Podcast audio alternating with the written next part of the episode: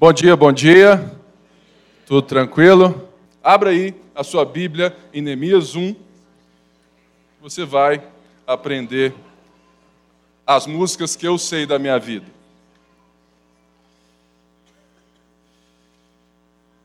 Neemias 1. Hoje nós vamos é, falar sobre reconstrução. Eu tenho visto que muitas vezes nós estamos a uma distância muito grande da nossa vida e muitas vezes nós não temos a capacidade de reconstruir. Justamente né, porque nós não vemos e encaramos alguns princípios que eu quero ensinar hoje para você. Então, hoje nós vamos ler Neemias 1 inteiro, em nome de Jesus. Palavras de Neemias, filho de Acalias, no mês de Quisleu, no vigésimo ano, enquanto eu estava na cidade de Suzã. Anani, um dos meus irmãos, veio de Judá com alguns outros homens, e eu lhes perguntei acerca dos judeus que restaram, os sobreviventes do cativeiro e também sobre Jerusalém. E eles me responderam: Aqueles que sobreviveram ao cativeiro e estão lá na província passam por grande sofrimento e humilhação o muro de Jerusalém foi derrubado e suas portas foram destruídas pelo fogo. Quando ouvi essas coisas, sentei-me e chorei. Passei dias lamentando, jejuando e orando ao Deus dos céus. Então eu disse: Senhor, Deus dos céus, Deus grande e temível, fiel à aliança e misericordioso com os que te amam e obedecem os teus mandamentos, que os teus ouvidos estejam atentos e os teus olhos estejam abertos para a oração para que o teu servo está fazendo diante de ti, de dia e de noite, em favor dos teus servos, o povo de Israel. Confesso os pecados que nós, os israelitas temos cometido contra ti. Sim, eu e meu povo temos pecado. Agimos de forma corrupta e vergonhosa contra ti. Não temos obedecido aos mandamentos, aos decretos e às leis que deste ao teu servo Moisés. Lembra-te agora do que disseste a Moisés, teu servo: se vocês forem infiéis, eu os espalharei entre as nações. Mas se voltarem para mim, obedecerem aos meus mandamentos e os puserem em prática, mesmo que vocês estejam espalhados por lugares mais distantes debaixo do céu, de lá eu os reunirei e os trarei para o lugar que escolhi para estabelecer o meu nome. Estes são os teus servos, o teu povo, tu o resgataste com teu grande poder e com teu braço forte. Senhor, que os teus ouvidos estejam atentos à oração deste teu servo e à oração dos teus servos que têm prazer em temer o seu nome. Faze com que hoje este teu servo seja bem-sucedido, concedendo-lhe a benevolência deste homem. Nessa época, eu era o copeiro do rei. Irmãos, eu vivi algo interessante que tem muito a ver com essa parte que eu quero trazer hoje. Nós temos algo muito forte lá em casa que é a prática do tênis.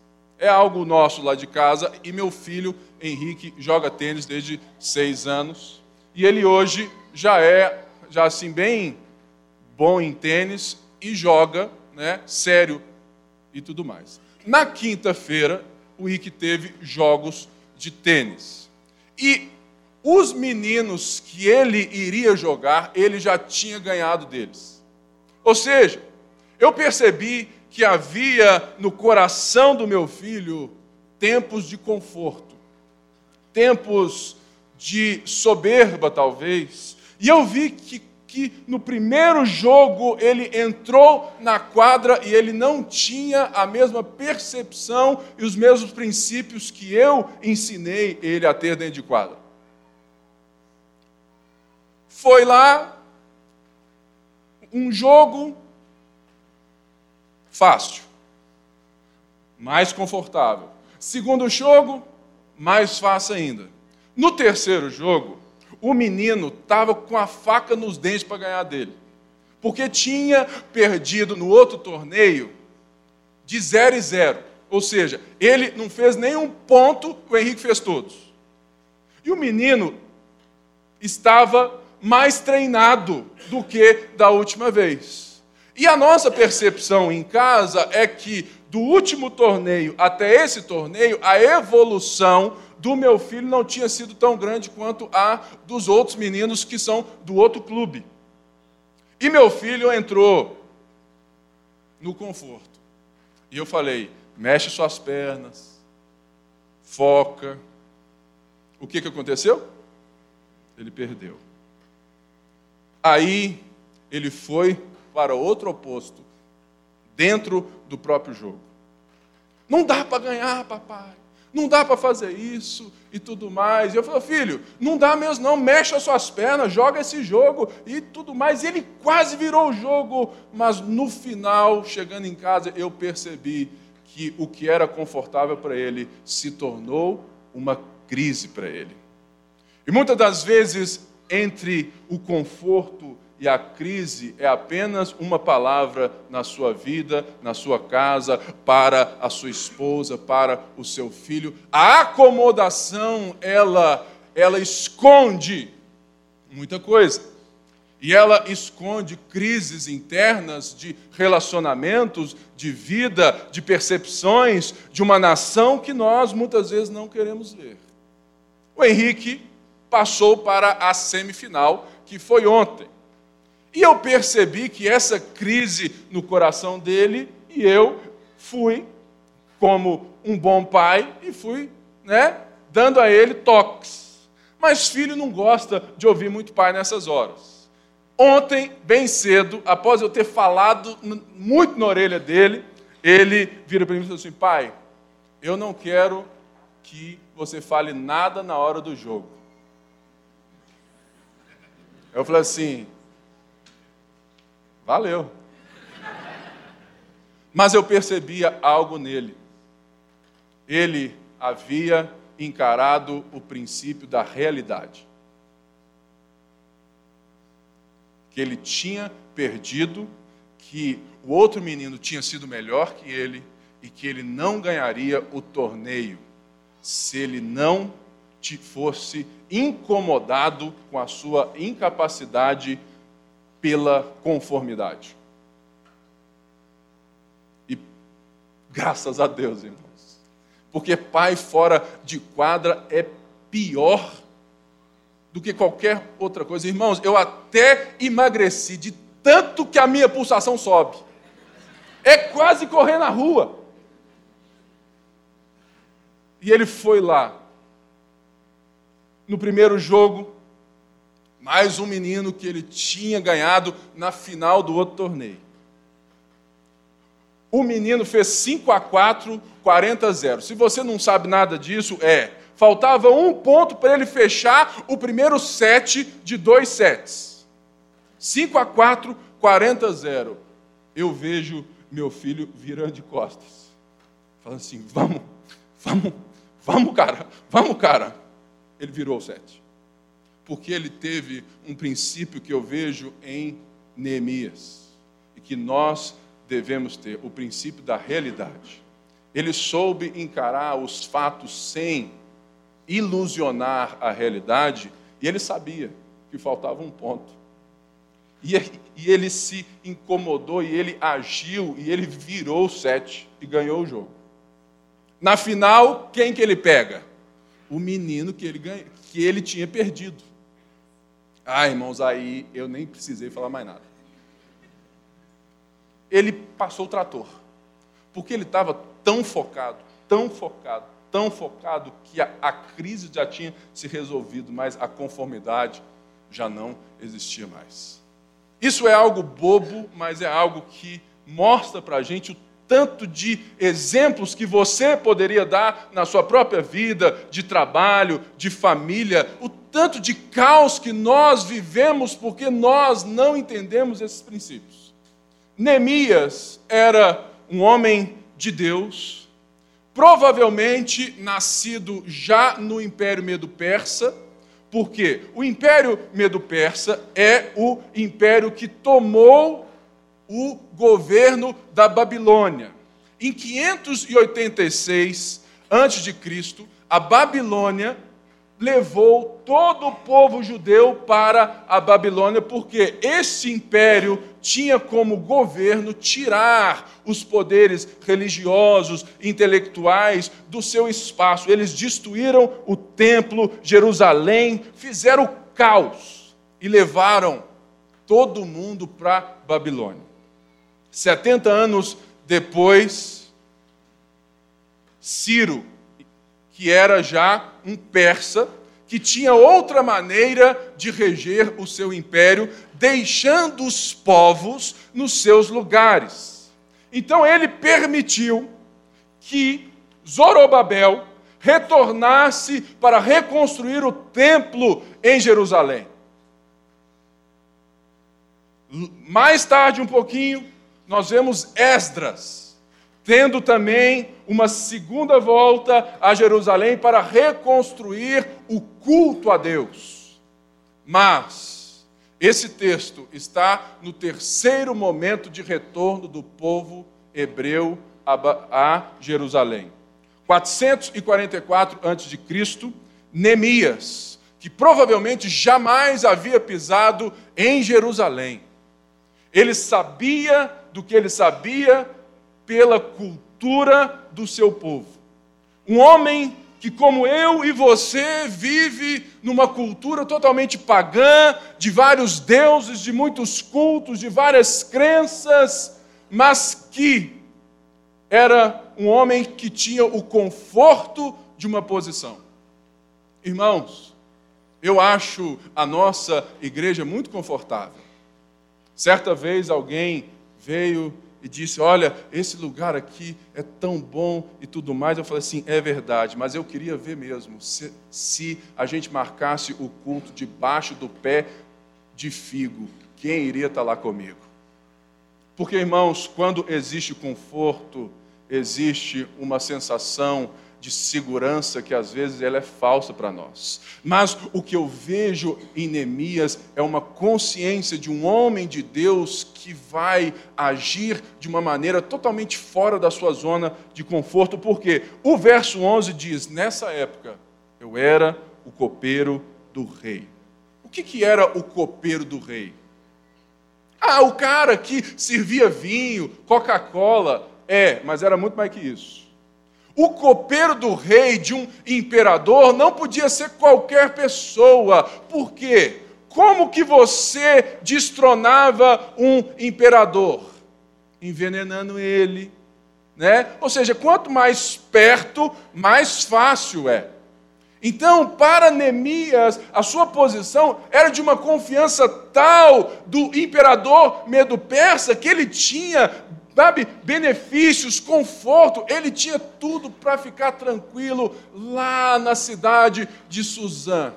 Mas o problema é justamente aquilo que não deveria ser um problema para nós, porque não foi para Neemias. O texto diz que quando Anani chegou em Suzã, Neemias fez uma pergunta. Irmãos, Existem coisas na vida que, se você quiser reconstruir, você precisa perguntar.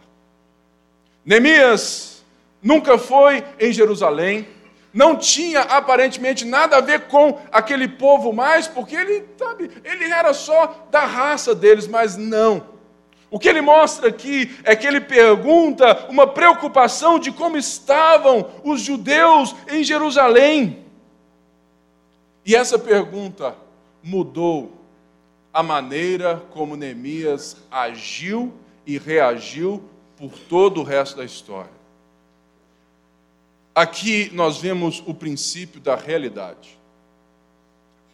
Existe um princípio na nossa vida que nós devemos, de fato, encarar, é aprender a fazer perguntas sinceras para responder, para receber respostas honestas.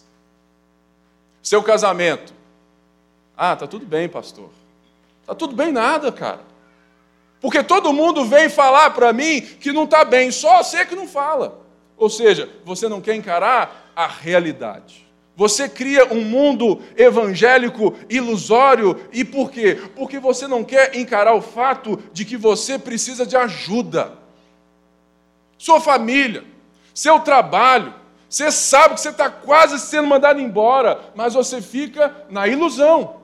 Queridos, espiritualidade é primeiramente encararmos a realidade das coisas.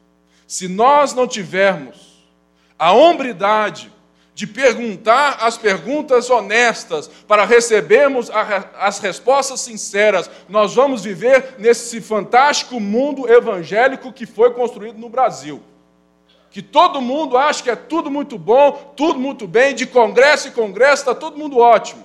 Mas a segunda-feira ela te apresenta uma realidade que o culto muitas vezes te iludiu. Porque você não construiu e não perguntou, não teve a postura que Neemias teve, que não era nem para ele.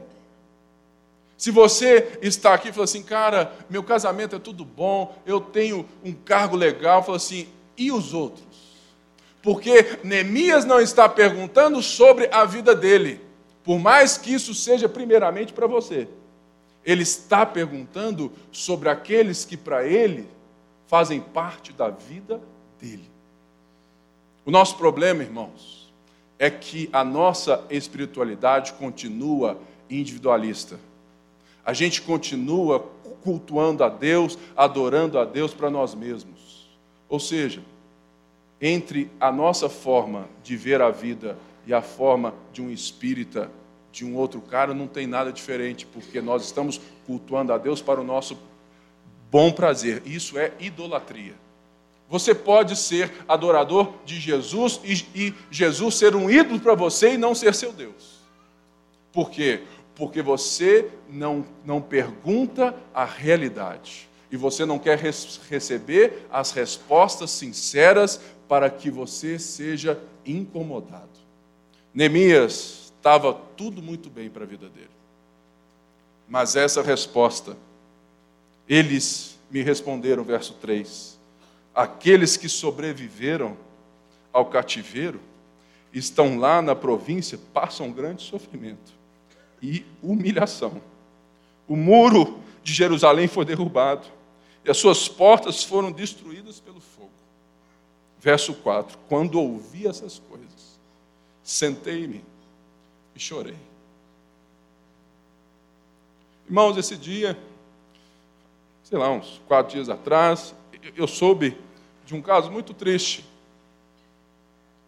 de uma família que se destruiu porque não encarou a realidade e por não encarar a realidade se cria um mundo ilusório e aí entra as mentiras, adultério e por aí você vai vivendo aquilo que você quiser. E a família foi destruída. E a gente fica só sabendo de coisa depois. O problema é que quando você não encara a realidade, quando isso não te incomoda, quando você não sente e chora, você não acha que você precisa de ajuda e nem que os outros precisam, e por isso, sabe, muitas pessoas não chegam para a gente e falam assim, pastor, eu preciso de ajuda, ou para a pessoa que está do seu lado, cara, eu preciso de ajuda. E as nossas vidas vão sendo destruídas sofrimento, sabe? E aqui o que faz Neemias chorar é muito mais do que a sua própria história, porque, lembrando, ele era o copeiro do rei. Mas a cidade do seu povo, o seu povo estava em sofrimento. E o que faz Neemias chorar aqui não é porque o povo estava sofrendo, mas porque o nome de Deus estava sendo blasfemado, porque naquela época não era como hoje. Naquela época, se o Deus que nós servimos for real, ele vai nos dar a vitória sobre guerra, sobre tudo. Ou seja, um povo destruído, um povo sem, sem terra, um povo sem cidade, sem muro na cidade, é objeto de zombaria lá. Você não falou que é Deus, que é o seu Deus, você não falou que é esse seu Deus, cadê o seu Deus? Você está aí passando fome, desgraçado. E é por isso que, que ele senta e chora, porque ele conhece e conhece Deus e sabe que aquilo que eles estavam vivendo não era culpa de Deus, mas era ação de Deus para restaurar o coração das pessoas. Porque ele disse aqui: Senhor, eu conheço os teus mandamentos. O Senhor prometeu a Moisés que se nós fôssemos infiéis, o Senhor nos espalharia. Se você for ver Jeremias 29, você vai ler lá quando eles estavam sendo levados para a Babilônia ainda. Jeremias, o profeta da época, fala assim: ele escreve uma carta, assim diz o Senhor, o Deus dos exércitos: eu deportei vocês para esse lugar, eu coloquei vocês aí, vocês não vão sair daí enquanto vocês aprenderem. Irmãos, existe um, um, péssimo princípio evangeliquez no nosso meio, que é colocar a culpa tudo no diabo. Aí você fica orando, dando ordem e tudo mais, e nada muda. Por quê? Porque ele vai estar falando, ô oh, velho, pô, não fiz nada disso. Sabe por quê? O nosso problema não é o diabo, o nosso problema é o pecado. O pecado que nos faz criar mundos ilusórios em vez de encarar as realidades e ter incomodações na história. Neemias estava incomodado. É a mesma coisa que nós entendemos uma vida de um casal. Um casal só vai mudar o seu comportamento um com o outro se o problema deles incomodar eles mesmos. Eu já tive muitas conversas com muitos casais, ainda tenho, gosto, tenho muito prazer.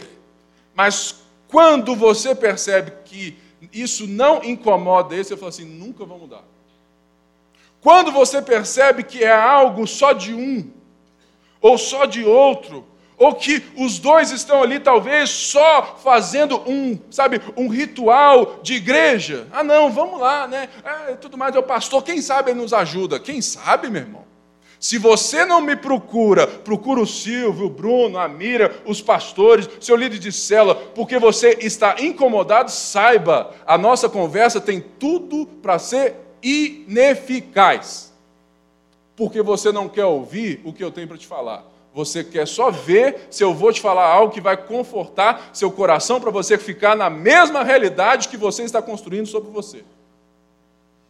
E Neemias, ele chora e ele começa a fazer alguma coisa. Lembrando, Neemias não está fazendo por ele, está fazendo pelos outros. Mas o nosso problema hoje é tão grande no nosso meio que enquanto a gente não encarar a nossa própria realidade, talvez a gente nem consiga ser como Neemias, de olhar para o outro porque nós estamos bem. Por isso, existe esse processo. E deve abrir os nossos olhos nessa realidade. Portanto, ele estava incomodado. O desespero da nossa ilusão, quando a gente não encara a realidade dos fatos, causa murmuração. Não é verdade? Quando você quer se auto-enganar, você só reclama do outro. Ah, porque minha esposa não fez isso, porque o cara, meu chefe não fez isso, ah, porque meu filho não fez isso, ah, porque tudo acontece à sua volta e é sempre culpa dos outros. Engraçado, né? Gênesis 3 conta a mesma história e a gente continua contando a mesma história. Ah, porque esse marido que o Senhor me deu. Ah, porque esse pão, meu pão caiu com a manteiga virada, sabe, para baixo. Ó vida, ó azar. Lembrando aqui do pastor Santo, ele sempre fala isso. Ou seja, tudo é culpa do outro. Ou seja, você não tem nada a ver com a sua história, porque você não quer encarar a realidade. Neemias encarou a realidade. Mas diferente de toda proposta desse mundo, de autoajuda, de coaching e tudo mais, Neemias nos mostra o que nós devemos fazer em caso de incomodação. Irmãos, todos nós temos alguma coisa que age no coração, não tem? Todo mundo vê alguma coisa e se incomoda com ela. Sabe, tem alguma coisa que te incomoda, não só sobre a sua vida, mas quando você vê na sociedade, irmãos. Eu ando por Belo Horizonte, eu vejo, eu fico incomodado com tanta coisa. Mas a pergunta é: qual é a ação primeira que nós deveríamos fazer? Neemias, ciente de que o povo dele estava sofrendo, ele se propõe a reconstruir os muros da cidade. Naquela época, cidade sem muro era um arraso. Por quê? Uma cidade sem muro não tinha desenvolvimento social, não tinha um comércio seguro, não tinha famílias e crianças, ensinamentos, escolas seguras, porque qualquer hora algum império tinha facilidade de vir uf, e rolar por cima. Portanto, o templo já estava lá, irmãos. Esdras já tinha, sabe, de alguma forma estava restaurando o culto a Deus. Mas o povo ainda sofria. Sabe por quê? Porque viver de mãos levantadas e não ter mãos estendidas não resolve nada. Porque muita gente acha que existe diferença entre ensino e prática. Não existe, não, irmãos. Ensino só é verdadeiro se ele, se ele desemboca na prática, senão ele não é ensino. Ele é apenas um conjunto de informação. O processo de aprendizagem, ele não envolve somente a informação. É por isso que quando nós centramos a nossa igreja no ensino, não quer dizer que nós somos teóricos. Quer dizer que nós queremos que você passe pelo processo de aprendizagem, que requer relacionamento, realidade, incomodação e confissão. Irmãos, no próximo dia agora, culto, dia 25 é o culto da visão da nossa igreja. Nós vamos reafirmar aquilo que nós cremos e para onde nós estamos indo. E essa é uma introdução daquilo que eu vou falar domingo que vem ainda, porque eu quero chacoalhar você. Porque eu quero ensinar você que enquanto você não viver a partir de algo que te incomoda, você não vai sair de uma realidade que você não quer encarar. E então, Neemias, diferente daqueles cheios, não, você vai conseguir, cara, você vai fazer. O que, que Neemias faz?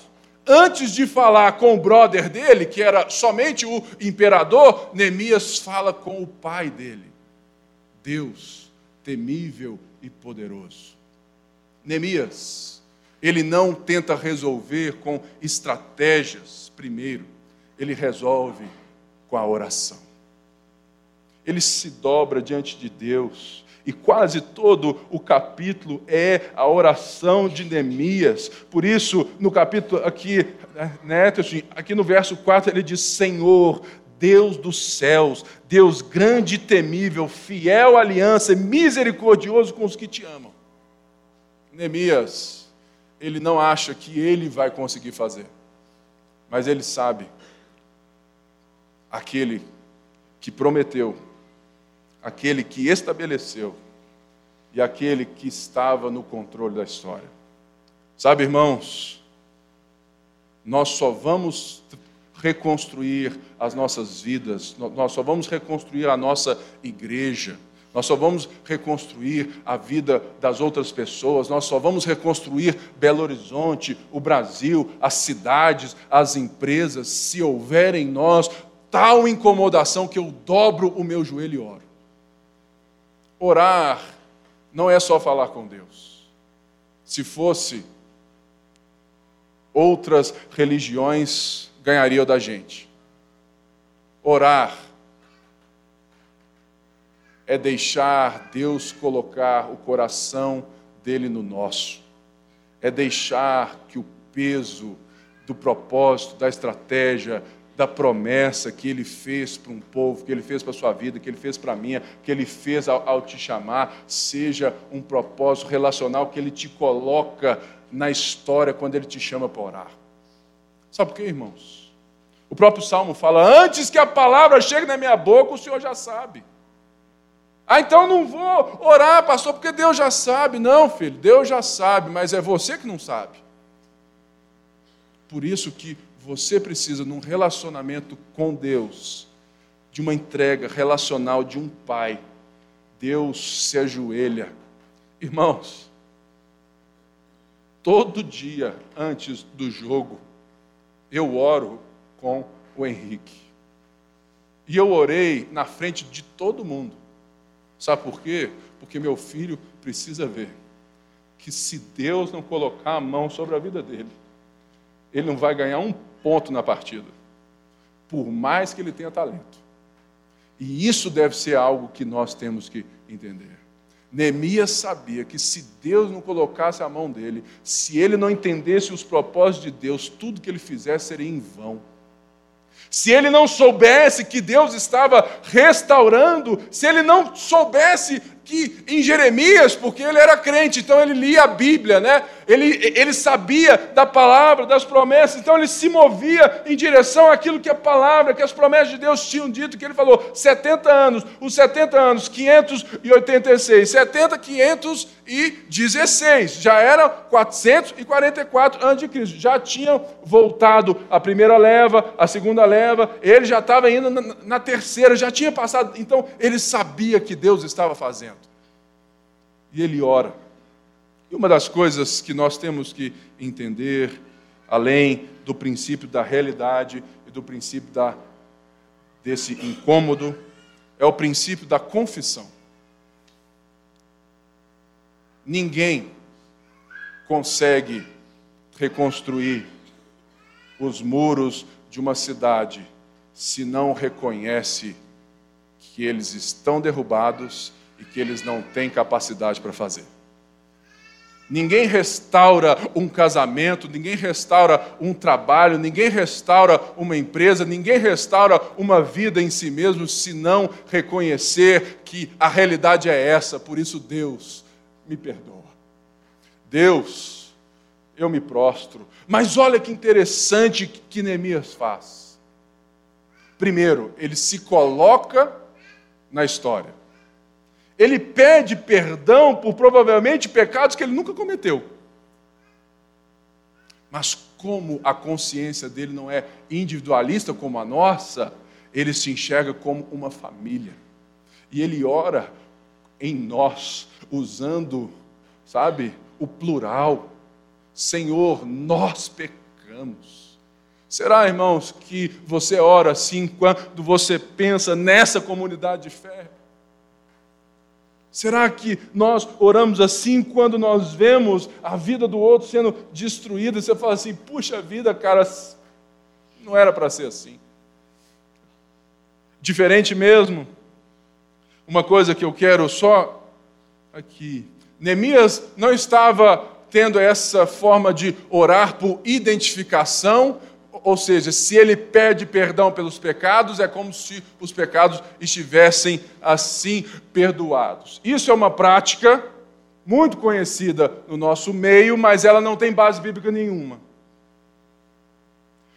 Ou seja, não quer dizer que eu me identifique com o Bruno e ore sabe, em favor dele, me identifique com todos os irmãos aqui, reconhecendo que nós temos pecado, que a oração por si só resolveu a coisa. Não, irmãos. A oração sem ação, ela é mera religião. Ela não faz nada, porque ela então foi ineficaz, porque toda oração vem justamente e recebe de Deus um fardo, uma missão, um, um retorno. Por isso, se você ora, por alguém, se você ora por nós, se você ora por mim, você não pode só ficar orando, mas você tem que entender que o fruto da oração é, uma, é justamente a boa obra da concretização. Então, Neemias, ele ora, ele pede para Deus, ele fala assim: vamos voltar para Deus, mas nós vamos ver, e nós vemos muito claramente mais para frente, que ele coloca em ação. Sem realidade não existe restauração. Sem incômodo não existe lamento e ação. Sem confissão não existe perdão e poder. Porque nós vivemos sob a ótica da graça. E nós vivemos sobre a ótica da graça que pela graça nós recebemos o poder do Espírito para viver a vida que fomos vocacionados por Deus. Por isso, se você não confessa o seu pecado, se você não encara a realidade, se você não reconhece que os muros não existem, você não tem tijolo nenhum para reconstruir. E ele ora. E no final, ele vai entender o princípio da soberania. Mas antes, eu quero destacar a diferença entre o evangelho do nosso Senhor Jesus Cristo e qualquer outro discurso ideológico religioso presente na cidade. Aqui diz: Se vocês forem infiéis, eu os espalharei entre as nações, mas se voltarem para mim, e obedecerem aos meus mandamentos e os puserem em prática, mesmo que vocês estejam espalhados pelos lugares mais distantes debaixo do céu, de lá eu os reunirei. Uma das coisas que tem que ficar muito claro para mim e para você é que o Evangelho não diz respeito de algo que você vai fazer novo por você mesmo. O Evangelho não diz respeito sobre algo que você pode fazer a um Deus querendo que ele te aceite.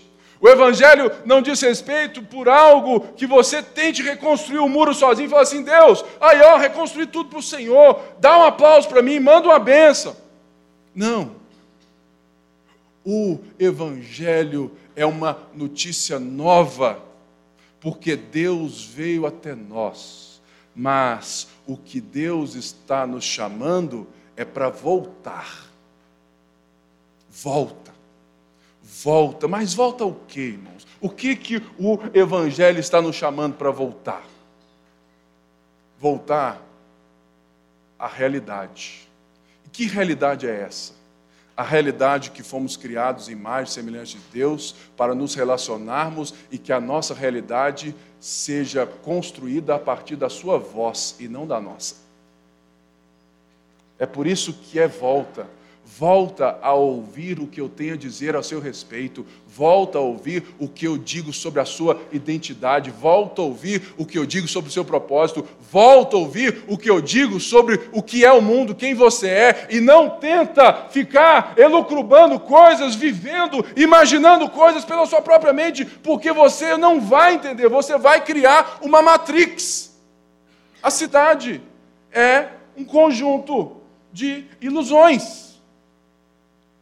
Mas quem pode reconstruir o muro da cidade, irmãos?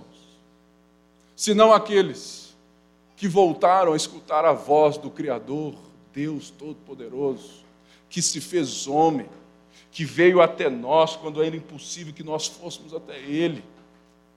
Mas para isso, você precisa ser como Neemias.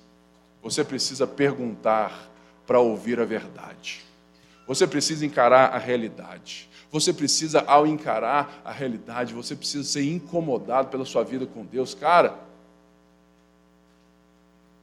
se você, só você sabe se você tem vida com Deus de verdade, só você sabe. Se não ler a Bíblia não te incomoda, você tem alguma coisa errada.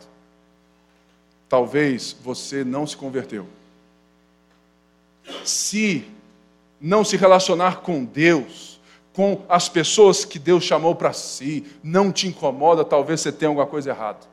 E você precisa não falar assim, ah, o pastor falou que eu tenho uma coisa errada, ó, oh, vida, azar, vou parar de ir na igreja. Não! Encara a realidade. Seja incomodado.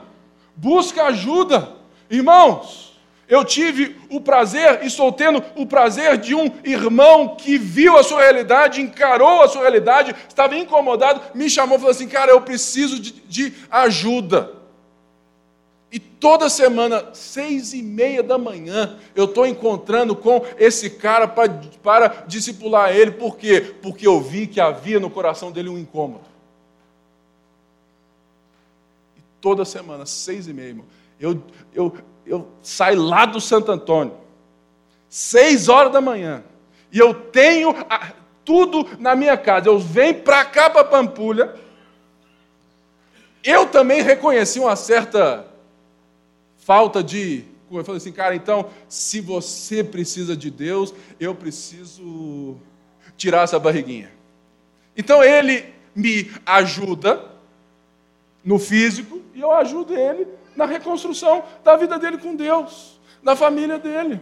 Irmãos, uma relação sadia que qualquer um que pode viver. Mas que eu vejo que em poucos dias ele já é, sabe assim, assim eu olho assim para ele e falo, cara, já é outra pessoa. Mas porque ele encarou a realidade, ele foi incomodado, ele confessou o pecado dele. E antes de agir, ele fez como Neemias. Neemias diz aqui no verso 11, na parte B: Faze com que hoje este teu servo seja bem-sucedido, concedendo-lhe a benevolência deste homem. Nessa época, eu era copeiro do rei. Aqui nós vemos o, o princípio da soberania. Neemias tinha certeza que ele tinha relacionamento suficiente com Artaxerxes I para pedir que ele fosse reconstruir os templos, o, não, os muros de Jerusalém. Não tinha. Ele era o copeiro do rei, gente. Ele tinha a capacidade, ele tinha que provar tudo que o rei ia comer. Sabe? Sabe? Rei é rei, né? então é vinho do mais top e tudo mais. Ele tinha o prazer, né? Ah, não, deixa eu degustar primeiro esse vinho. Champanhe não. O primeiro copo é meu. Porque se tivesse com veneno, quem morria era Neemias e não o rei. Então, irmãos, querendo ou não, relacionalmente, Neemias sabia que o rei estava na mão dele. Não sabia? Assim, ah, cara, eu sou brother desse cara. Eu vou pedir, eu tenho um testemunho. Lembrando, a zona de conforto. Neemias sai da zona de conforto. Ele encara, ele recebe a crise de quem nem faz parte da vida dele visualmente, mas que é o povo dele. Ele clama a Deus. Então, Neemias sabe que, mesmo que ele tenha relacionamento com o imperador, somente Deus pode inclinar o coração do rei para tal feito. E Neemias, então, pede a Deus que ele seja bem sucedido naquilo que Neemias 2 vai, vai nos mostrar. Neemias vai até Artaxerxes e pede para que ele se ausente de uma tarefa caríssima ao imperador para reconstruir os muros do seu povo. Irmãos, esse texto fala tanto comigo. Porque tantas vezes é tão mais fácil ficar no conforto do que encarar o problema dos outros. Tantas vezes é tão fácil a gente fechar a porta das nossas casas, cheio de muro, de câmera. Quantas vezes, irmãos, porque a cidade não tem muro, a gente constrói muro e os nossos pequenos impérios e ficamos trancados, ah, sabe? Ou seja, quantas pessoas aqui gostariam tanto de morar em casa e não têm coragem? Porque, irmãos, a verdade é que os nossos muros A nossa cidade não tem muro. O Brasil vive nessa crise, está tudo aí. Mas às vezes, o que precisa é que você encare a sua realidade para você conseguir encarar a realidade de uma igreja que precisa de saúde e de uma cidade que precisa de homens líderes aos olhos de Deus.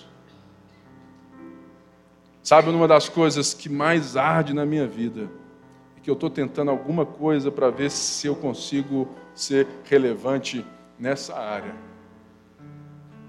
É colocar na cabeça das pessoas que a profissão que elas exercem é a maior porta de espiritualidade de relacionamento, de vivência com Deus que ela tem nas mãos. Se você ficou de segunda a sexta trabalhando e vibrou porque você ganhou dinheiro, irmão, você não entendeu nada sobre a sua vida. Mas se você acorda segunda cedo, vai trabalhar na empresa, na escola, sabe, aonde for, até na igreja. Você fala assim: eu quero me relacionar com as pessoas, eu quero construir as pessoas, eu quero liderar as pessoas, eu quero levar Jesus às pessoas, eu quero construir muros para as pessoas serem seguras. Nós vamos parar, irmãos, de lotar templos, esvaziar cidades daqueles que podem ser os Neemias delas. Nós vamos entender que esse momento aqui, ó, é apenas a celebração da igreja. Nós vamos entender que esse prédio é somente a nossa casa, onde a gente paga as contas aqui para a gente ter o privilégio de nos reunirmos com conforto. Mas a gente vai entender que a verdade mesmo é que a coisa é real para nós quando a gente sair daquele portão ali fora. Fala assim, cara, eu estou na expectativa da segunda-feira eu estou na expectativa daquilo que eu vou fazer na reunião de amanhã, no que eu vou viver amanhã, do negócio que eu vou fechar amanhã, não pelo lucro, mas pelas pessoas que Deus colocou. Irmãos, Neemias era o copeiro do rei. Ele comia lagosta, camarão, caviar, ele comia tudo do bom e do melhor. Mas ele pediu para o rei para se tornar um pedreiro, para se tornar um auxiliar de obra, porque tinha gente, irmão dele, sangue do sangue dele, que fazia parte da promessa de Deus que não estava vivendo. O que ele vivia como homem de Deus. Por isso, irmãos, eu quero sabe, balançar seu coração nessa manhã. Encara a sua realidade encara a realidade da sua vida, para você conseguir encarar a realidade do dia a dia da cidade. A gente está muito cheio de problema e a gente não consegue resolver nem os nossos, porque a gente não tem a cara de pau de encarar e de confessar o nosso problema a Deus e uns aos outros. Então a gente fica nesse mundo psicológico. Quando Deus nos, nos vocacionou como embaixada, como povo de Cristo, e a gente fica recluso nos nossos problemas, por quê? Porque nós não temos vida com Deus, porque nós não queremos aprender o que nos é ensinado.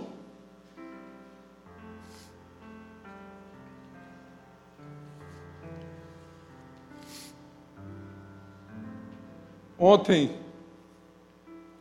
ao ver meu filho ganhar mais um campeonato, menino tem oito anos, gente. Tem oito anos, apaixonado com tênis. Treina igual um louco, adora. Irmãos, ontem eu fiquei tão orgulhoso dele, porque ele encarou a realidade de que ele precisava focar mais, ele precisava se esforçar mais, ele precisava se incomodar que os meninos que ele tinha ganhado no passado treinaram para ganhar dele, se ele não fosse mais, mais focado, ele não conseguiria ganhar dos meninos porque eles estavam lá para ganhar dele.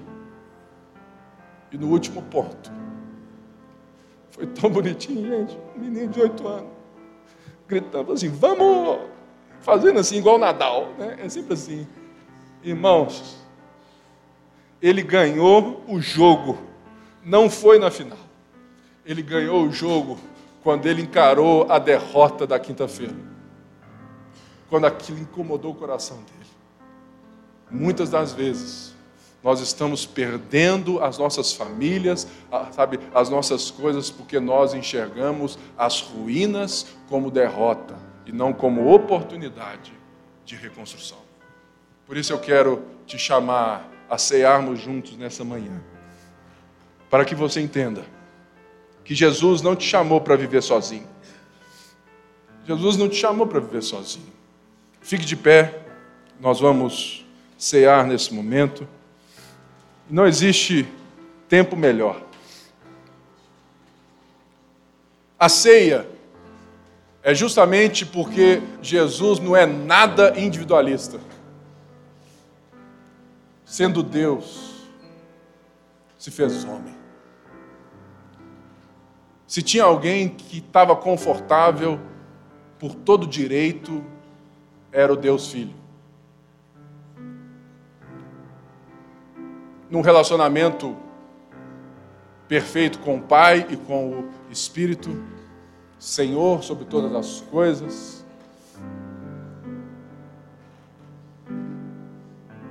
Ele se tornou um carpinteiro.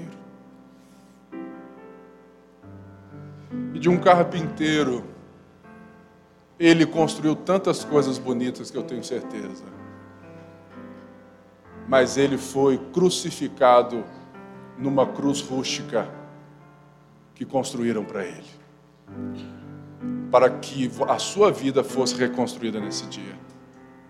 Jesus pode ser visto em Neemias.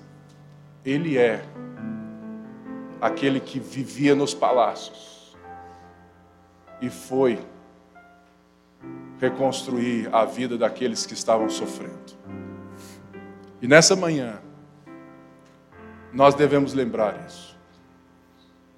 Quando você olha o pão e o suco de uva, não pense apenas na sua realidade. Pense na realidade daqueles que estão do seu lado, na sua célula, no trabalho, na sua família porque a ceia tem tudo a ver com eles também. Primeiramente, a ceia é para lembrarmos que nós não vivemos para nós mesmos, que existem pessoas que fazem parte da mesa. A ceia é um método de Jesus para nos ensinar que a vida é vivida no coletivo e que para sermos reconstrutores de muros da cidade, nós precisamos reconstruir os relacionamentos entre nós. Por isso, se existe alguém aqui que você sabe, assim, cara, eu estou com a raiva daquele cara, irmãos, encara a, encara a sua realidade e vai conversar com o cara. Se existe alguém que te incomoda, fez alguma coisa, sabe? Porque muitas vezes ele nem sabe o que ele fez, porque não foi por querer. Mas te incomoda, é a sua realidade, vai lá e conversa porque nós só seremos vistos pela cidade quando nós formos reflexo da cidade que está para vir dos céus. Por isso, eu quero te convidar a lembrar do construtor maior, Jesus, o nosso Senhor, que disse que irá voltar e com ele a nova Jerusalém para estabelecer o seu reino no nosso meio. Coma e beba até que ele venha.